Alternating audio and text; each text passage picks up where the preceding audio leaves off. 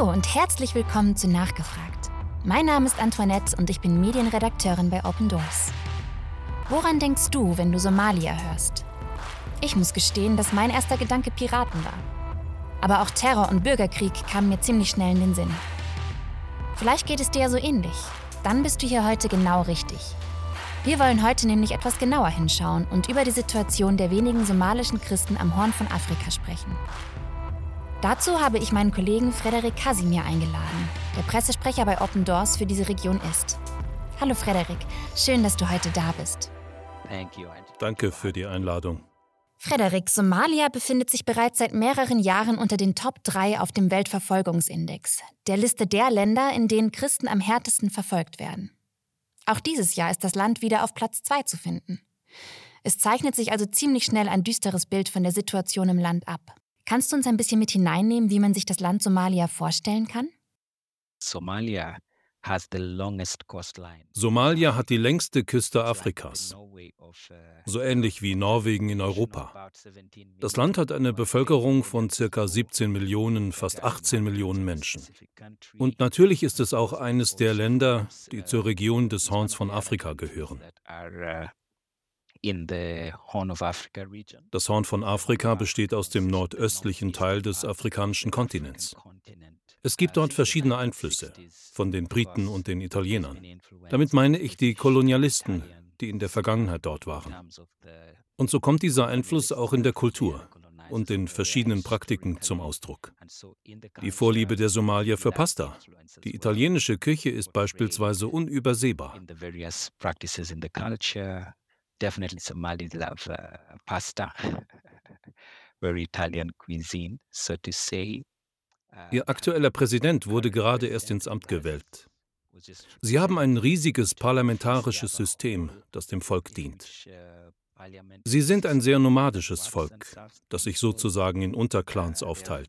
Und so regieren sie sich selbst. Es handelt sich auch um ein Gebiet, das eine Menge Dürren erlebt hat, was Millionen von Menschen das Leben gekostet hat.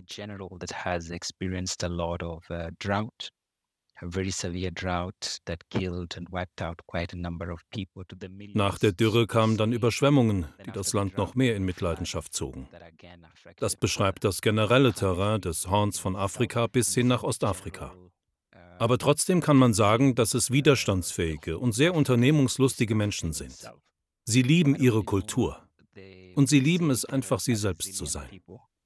And very enterprising people they do love their culture and they do love their being just them. Aufgrund des Klimawandels und des Konflikts, der sich in der Regierung abspielt, sind etwa vier Millionen Menschen wiederholt von Binnenvertreibung betroffen. Wir sprechen also von mehr Menschen als der Gesamtbevölkerung Berlins, die aufgrund der Instabilität und der Situation im Land wiederholt vertrieben wurden population in Berlin being displaced repeatedly because of the instability and the situation in the country. Wow, das ist eine ganze Menge, fast ein Fünftel der Bevölkerung Somalias. Hat doch Christenverfolgung etwas mit dieser Massenflucht zu tun? I think in terms of uh, ich denke, dass jeder Mensch den Wunsch nach Sicherheit hat. In Somalia versuchen alle Menschen, sich in Sicherheit zu bringen. Aber wer Christus nachfolgt, hat es noch schwerer, weil derjenige, der ihre Papiere unterschreibt, vielleicht herausfindet, dass sie ein Nachfolger Christi sind und sich dafür entscheidet, ihre Papiere nicht zu unterzeichnen. Und so steht für den Nachfolger Christi mehr auf dem Spiel als für die anderen Menschen. Es ist also eine Kombination von Dingen. Die Hungersnot in diesem Land hat auch zur Flucht beigetragen. Ich glaube, seit 30 Jahren gibt es eine Hungersnot und Krieg. Die Daten des Menschenrechtsrates der Vereinten Nationen zeigen, dass es generell eine Massenflucht am Horn von Afrika gibt. Ob legal oder illegal, es wird versucht, an einen Ort zu gelangen, der als sicher gilt. Generally en masse And so zum Beispiel in die Nachbarländer.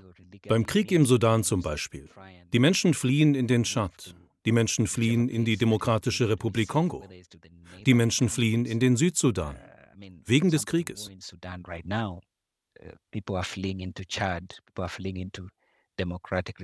Im Falle Somalias versucht man, an einen Ort zu gelangen, an dem man etwas zu essen oder eine Ausbildung bekommt. Oder zumindest eine Nacht ruhig schlafen kann. Es geht also eigentlich erstmal darum, die Grundbedürfnisse zu decken. Wie werden die Somalis denn in den anderen Ländern aufgenommen? Es ist schwierig. Sie sind nicht wirklich willkommen. Die Somalis werden oft mit Terrorismus in Verbindung gebracht, insbesondere am Horn von Afrika. Sie werden nicht sonderlich gut aufgenommen. Und jedes Land hat seine Gründe dafür. Sie sagen, das könnte ein Terrorist sein. Das ist keine vertrauenswürdige Person. Das ist jemand, den wir nicht einfach ins Herz schließen wollen, weil wir nicht wissen, was seine Motivation ist, ins Land zu kommen. Und auch Piraten sind ein Grund. Wir hoffen jedoch, dass sich das im Laufe der Zeit ändert, dass die Menschen in einem anderen Licht gesehen werden. Vor allem durch die Gaben, die Gott in sie hineingelegt hat, um einen Beitrag zum bestehenden weltweiten Leib Christi zu leisten. Frederik, du hast es gerade schon ein bisschen anklingen lassen. Aber kannst du uns noch ein bisschen mehr hineinnehmen, wie das Leben der somalischen Christen am Horn von Afrika aussieht? Die Christen am Horn von Afrika haben es nicht leicht. Ich denke, zuerst müssen wir klären, was überhaupt unter Leben verstanden wird. Die Frage würden die Menschen vielleicht folgendermaßen beantworten. Leben ist geboren zu werden, eine gute Ausbildung zu erhalten, sich gesund zu ernähren, in Ruhe zu schlafen, vielleicht zu heiraten und eine Familie zu gründen, zu arbeiten und die Dienste einer funktionierenden Regierung zu genießen. Productively and to enjoy the services of a functioning government. So für einen Christen am Horn von Afrika können diese Dinge des Lebens leicht oder schwer sein, je nachdem, wo er sich am Horn von Afrika aufhält. In einigen Ländern am Horn von Afrika ist in der Verfassung Religions- und Glaubensfreiheit festgelegt. Aber die Christen, die dort leben, können diese nicht wirklich ausüben. So kann das Leben eines somalischen Christen darin bestehen, dass er ständig im Verborgenen bleiben muss, weil er nicht die Freiheit hat, seinen Glauben an Christus frei zu bekunden.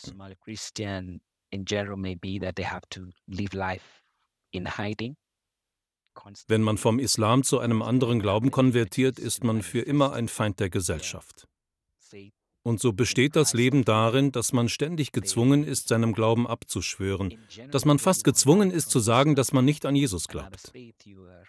Das bedeutet, dass man ständig in den Untergrund gedrängt oder aus seinem Umfeld herausgedrängt wird.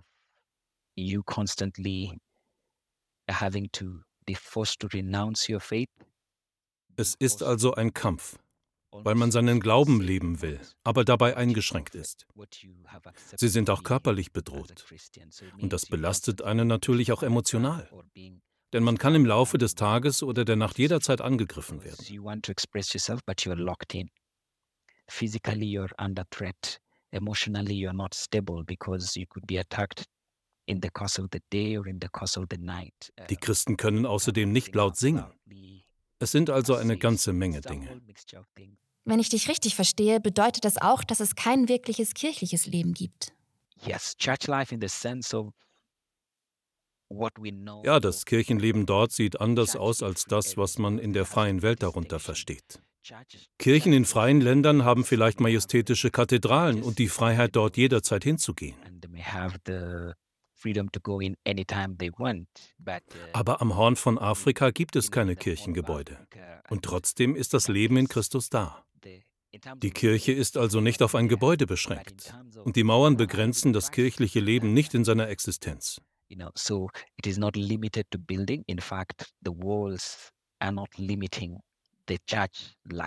Das Fehlen der Wände bedeutet aber auch, dass die Kirche nicht sichtbar ist. Sie muss vor den Augen der Menschen verborgen bleiben. Doch in den Augen Gottes ist sie lebendig. Das ist eine richtig schöne Umschreibung. Danke dafür. Wie können wir uns denn so ein geheimes Treffen vorstellen? Das Wort geheim sagt bereits, dass wir nicht wirklich darüber sprechen können. Es ist ein Geheimnis. Ich denke, wir bekommen einen guten Eindruck davon, wenn wir uns die Apostelgeschichte 2 ansehen, etwa ab Vers 42 bis zum Ende, wo wir sehen, dass sich die Christen jeden Tag trafen. Und wenn sie zusammenkamen, gab es eine Reihe von Praktiken, die in der frühen Kirche angewandt wurden.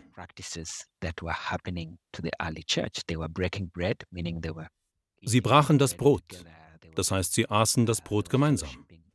Sie priesen Gott gemeinsam. Dann wurde gelehrt und gepredigt. Und dann wurde gebetet und Gott tat seine wunderbaren Zeichen. Die Treffen am Horn von Afrika finden an einem geheimen Ort statt, der nicht bekannt ist. Und es ist unser Gebet, dass das Leben Christi weiterhin lebendig ist und bleibt.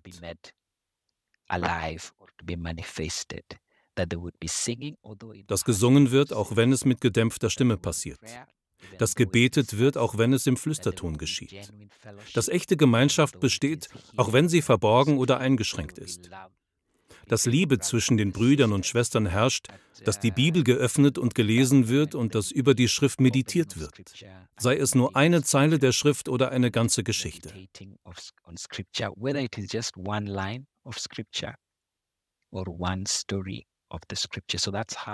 So kann Jüngerschaft stattfinden.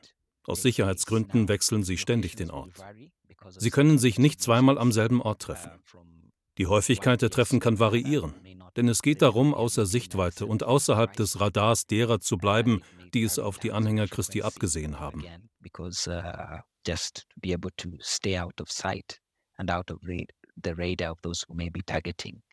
Uh, uh, Aber das Schöne daran ist, dass diejenigen, die sich dieser Gemeinschaft anschließen wollen, kommen, um die Stimme ihres Herrn zu hören.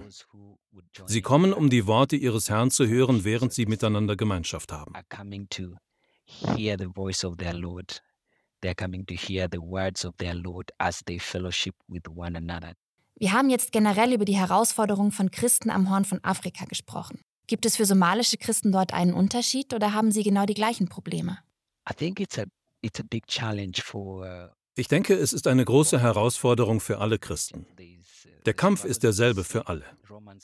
In Römer 10, Vers 9, als der Apostel Paulus der Gemeinde in Rom schreibt, sagt er, wenn du mit deinem Mund bekennst, Jesus ist der Herr, und wenn du von ganzem Herzen glaubst, dass Gott ihn von den Toten auferweckt hat, dann wirst du gerettet werden. Ich denke, dass jeder, der diese Worte in einem Umfeld bekennt, das gegen Christus ist, vor einer Herausforderung steht.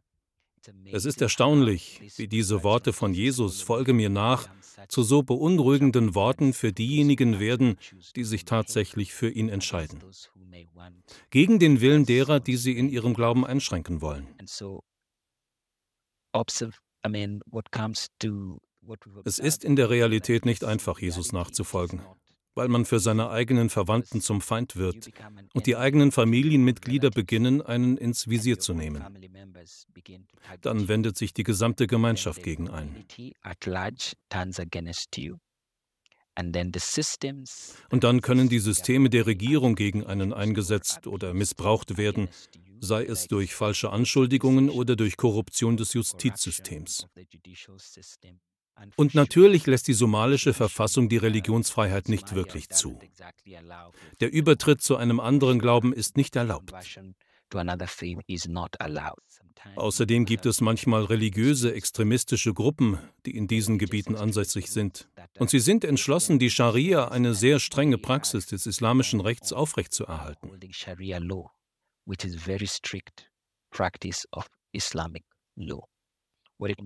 Das bedeutet, dass die Nachfolge Christi in ihren Augen ein Gräuel ist. Die Gründung einer christlichen Einrichtung ist ein Gräuel. Es ist nicht erlaubt, es ist verboten. Jede Präsenz von etwas, das Christus ähnlich ist oder Christus zu verherrlichen scheint, wird zum Problem. Und so verbreiten diese gewalttätigen Terrorgruppen Angst. Angst, dass, wenn sie jemanden finden, der Christus nachfolgt, sie ihm seiner Familie, seinen Kindern und allen, die mit ihm verwandt sind, etwas antun werden.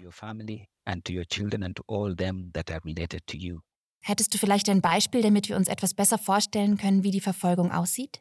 Was mir am meisten das Herz bricht, sind wahrscheinlich die Fälle von Konvertiten, die sich entschieden haben, Christus zu folgen. Nehmen wir ein Beispiel. Eine Mutter entscheidet sich dazu, Christus zu folgen. Daraufhin kommen Drohungen. Damit fängt es an. Mit Drohungen, einfachen verbalen Drohungen. Sie sagen, hey, du musst zu deinem alten Glauben zurückkommen. Aber die Mutter sagt, nein, ich kehre nicht um. Diese Drohungen dauern ein oder zwei Tage an. Oder auch zwei oder drei Wochen. Und dann sagen sie, okay, wenn du nicht umkehrst, dann werden wir dir etwas antun. Und man kann nicht genau wissen, was sie damit meinen. Aber was einem das Herz bricht, ist, dass sie es oft auf ihre Kinder, ihre Tochter abgesehen haben.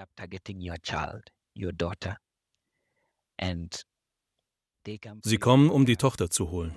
Wahrscheinlich dann, wenn keiner zu Hause ist. Sie schnappen sich die Tochter gewaltsam und sie schänden sie, um die Mutter dazu zu bringen, umzukehren. Sie wollen einen beschämen. Sie wollen damit sagen, wir rühren dich nicht an, aber wir werden etwas tun, das dich deine Entscheidung für immer bereuen lassen wird.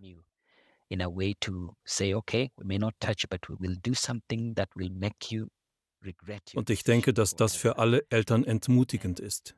Keiner will, dass so etwas dem eigenen Kind zustößt. Niemand will das.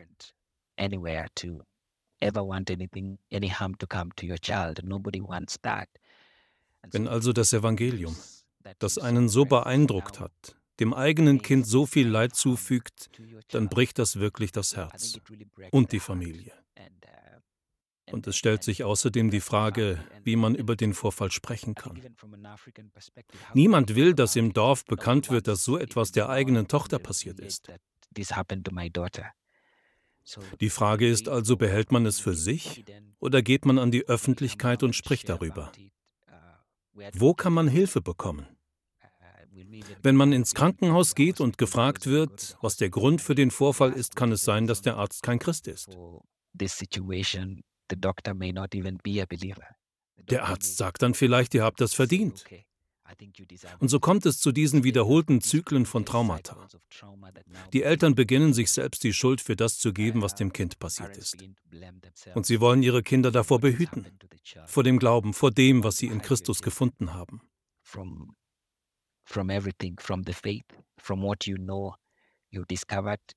Das bringt eine Menge Konflikte mit sich.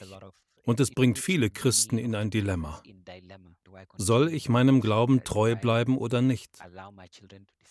Erlaube ich meinen Kindern mehr von dem zu entdecken, was man das Licht Christi nennt oder nicht? Halte ich an der Hoffnung fest, zu der ich mich bekenne, wie es mir die Bibel sagt? Das ist also die Realität.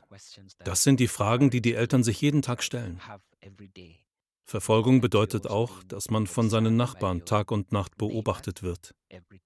Sie überprüfen, warum man nicht zum muslimischen Gebet kommt, warum man nicht mit ihnen betet, warum die Kinder nicht in einer islamischen Madrasa-Schule sind.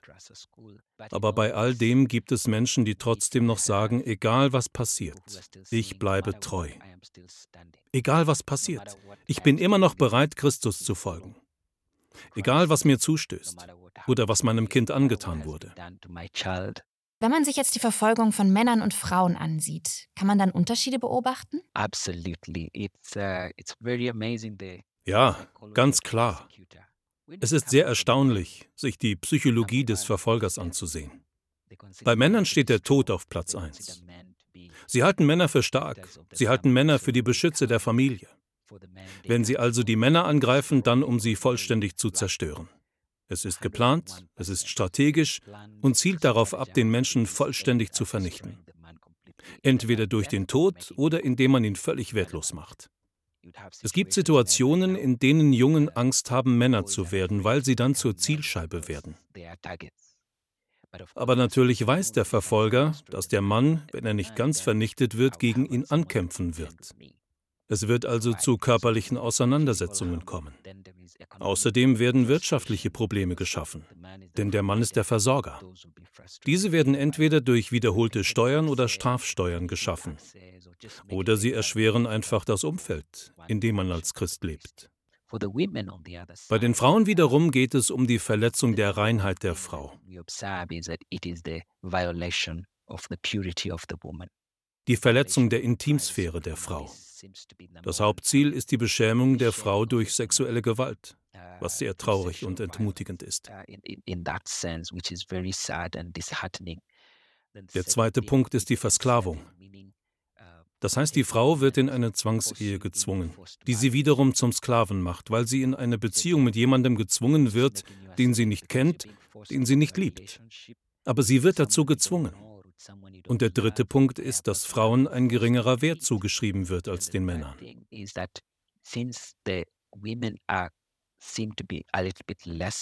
Sie werden von vornherein als religionslos angesehen, was bedeutet, dass sie, egal was man mit ihnen macht, nicht wirklich als vollwertig gelten und ihre Menschenwürde somit nicht gewahrt wird. Und das gilt auch für die Mädchen.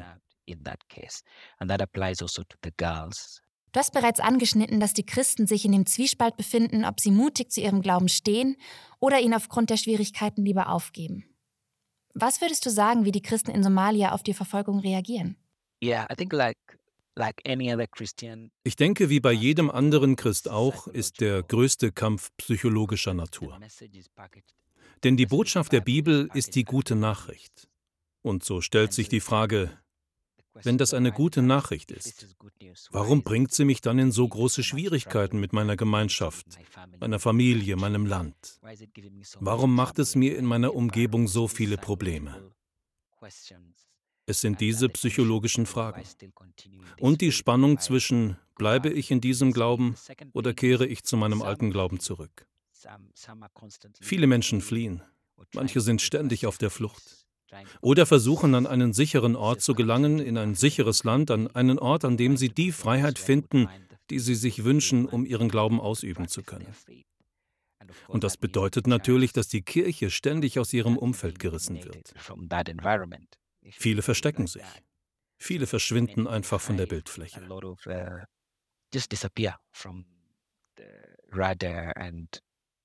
Wir haben ja gerade erst Weihnachten gefeiert. Und das erinnert mich an die Geschichte von Jesus, als König Herodes ihn töten wollte und der Engel Josef erschien und sagte: Nimm Maria und das Kind und flieh nach Ägypten, bis es wieder sicher ist. Und das ist auch dort eine Realität, dass man sich ständig verstecken muss.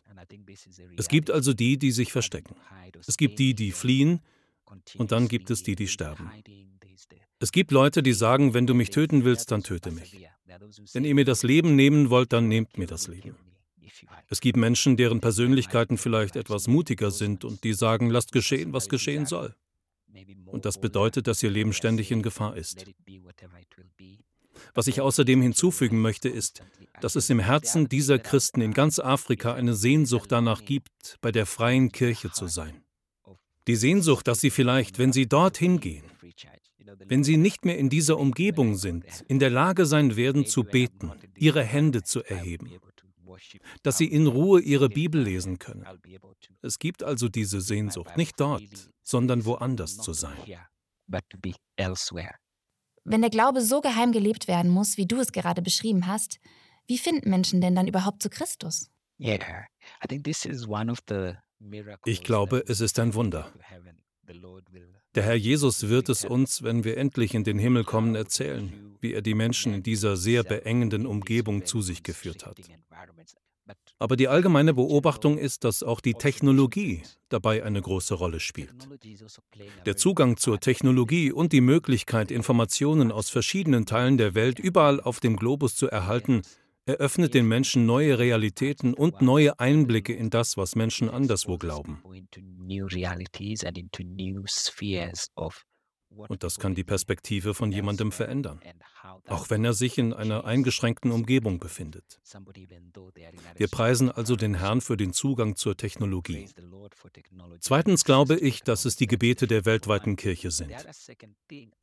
Wenn die weltweite Kirche für das Horn von Afrika und für Somalia betet, Herr, du hast uns gesandt, die Völker zu Jüngern zu machen und sie zu taufen auf den Namen des Vaters und des Sohnes und sie alles zu lehren, was du befohlen hast. Ich denke, dass diese Gebete auf wundersame Weise beantwortet werden. Zum Beispiel durch Menschen, die Träume haben und sagen, ich habe den Herrn Jesus in meinem Zimmer stehen sehen und das hat mir in diesem Moment der Frustration so viel Frieden gegeben, dass ich mich auf die Suche gemacht habe. Es gibt also diese Art von Geschichten. Auf der anderen Seite gibt es aber auch die Geschichten, bei denen die Menschen globale Ereignisse sehen, die mit dem Islam zusammenhängen und sich fragen, ob dies wirklich die Religion des Friedens ist, die sie vorgibt zu sein. Es gibt also diese neugierigen Gemüter, die, wenn sie anfangen, die Hände auszustrecken, feststellen, dass etwas am Herrn Jesus Christus dran zu sein scheint. Oder dass diese Person, die sie nur flüchtig kannten, jetzt klarer zu werden beginnt. Das Wort Gottes sagt uns, dass Jesus zu seinen Jüngern sagte, ich will meine Gemeinde bauen und die Pforten der Hölle sollen sie nicht überwältigen. Und so freuen wir uns auf das Wunder, dass er seine Kirche in der Gemeinschaft der Somalis baut. Danke, Frederik. Das ist eine richtig schöne Hoffnung. Damit das Realität wird, möchte ich dich zum Schluss noch bitten, ein paar Gebetsanliegen mit uns zu teilen, damit wir die somalischen Christen am Horn von Afrika von Deutschland aus stärken können. Ich glaube, das Wichtigste ist, betet bitte für eine tiefe Heilung des Geistes, eine tiefe Heilung des Herzens und eine tiefe Heilung des Körpers. Sei es für Kinder, sei es für Frauen oder für Männer, die wegen ihres Glaubens verfolgt werden. Denn wenn es immer wieder zu Angriffen kommt, kommt die Erinnerung immer wieder hoch. Wann immer Sie hören, dass ein anderer Christ angegriffen wurde oder dass es einen Angriff gab, löst das all diese Erinnerungen aus und die Wunde, die gerade geheilt war, reißt wieder auf. Und so ist es für mich ein Gebetsanliegen, dass der Herr ein tiefes Werk der Heilung vollbringen möge. Als zweites möchte ich um Gebet für die Zusammenarbeit bitten. Die Zusammenarbeit zwischen den Partnern im Leib Christi, die daran interessiert sind, die Nation, die in Afrika zu Hause ist, in der Jüngerschaft zu unterstützen. Ich denke, Zusammenarbeit ist sehr wichtig. Und Open Doors ist definitiv auch ein Teil davon. Und drittens ruft uns die Heilige Schrift dazu auf, für die amtierende Regierung zu beten. Ich denke, wir sollten die Regierung in diesem Land ins Gebet nehmen und sagen, Herr, bitte tu etwas Wunderschönes für diese Regierung, für die Mitglieder des Parlaments in diesem Land, für den Präsidenten, für die Justiz.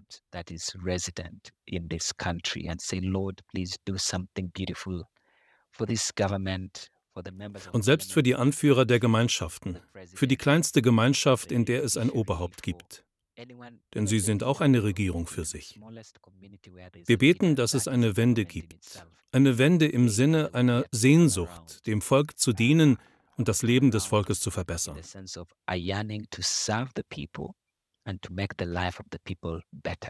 Danke. Mir liegt auch noch etwas auf dem Herzen, denn du hast vorhin erzählt, dass viele Menschen sich danach sehnen, in den Westen oder auch in ein anderes Land außerhalb des Horns von Afrika zu gehen. Und bei der Arbeit von Open Doors steht ja im Grunde im Fokus, dass wir Christen stärken wollen, damit sie trotz Verfolgung in ihrem Land bleiben und dort Salz und Licht sein können. Darum ist es mir ein Herzensanliegen, auch dafür zu beten, dass Gott ihnen die Kraft und die Ausdauer gibt, dort zu bleiben, damit sie in dem Land, an dem Ort, an dem sie sich gerade befinden, ein Licht sein können, anstatt zu fliehen. Amen. Wir brauchen das. Wir brauchen das definitiv. Und es ist ein sehr gezieltes Gebetsanliegen, denn wenn jemand von Trauma heilt, hat er vielleicht auch den Mut zu bleiben. Aber auch ohne Heilung sollten wir in der Lage sein, wie die drei hebräischen Jungen in Babylon zu sagen, unser Gott kann uns aus dem Feuer und aus deiner Gewalt retten. Aber auch wenn er es nicht tut, musst du wissen, dass wir uns nicht vor König Nebukadnezar verbeugen werden. Wir beten also um diese Art von Mut, diese Art von Überzeugung, dass sie vielleicht ihr Leben riskieren und bereit sind zu bleiben. Und ich glaube, dass, wenn sie bleiben, sie wie eine Stadt auf einem Hügel sein werden. Wir beten für diese Art von Wundern. Und wir in Deutschland beten mit. Vielen Dank für deine Zeit, Frederik. Es war richtig gut, einen besseren Einblick in dieses Land und in die Situation unserer somalischen Geschwister zu erhalten. Ich hoffe, dich haben Frederiks Erzählungen genauso sehr berührt wie mich und dass du diese Woche vielleicht einmal mehr daran denkst, im Gebet für unsere somalischen Geschwister einzustehen. Ich wünsche dir eine gesegnete Woche und freue mich, wenn du auch nächstes Mal wieder mit dabei bist. Dein Team von Open Doors. Wollen auch Sie verfolgte Christen unterstützen? Werden Sie Open Doors Gebetspartner und erfahren Sie monatlich durch unser Open Doors Gebetsmagazin mehr über die Situation verfolgter Christen weltweit. Jetzt auf unserer Homepage bestellen www.opendoors.de/magazin.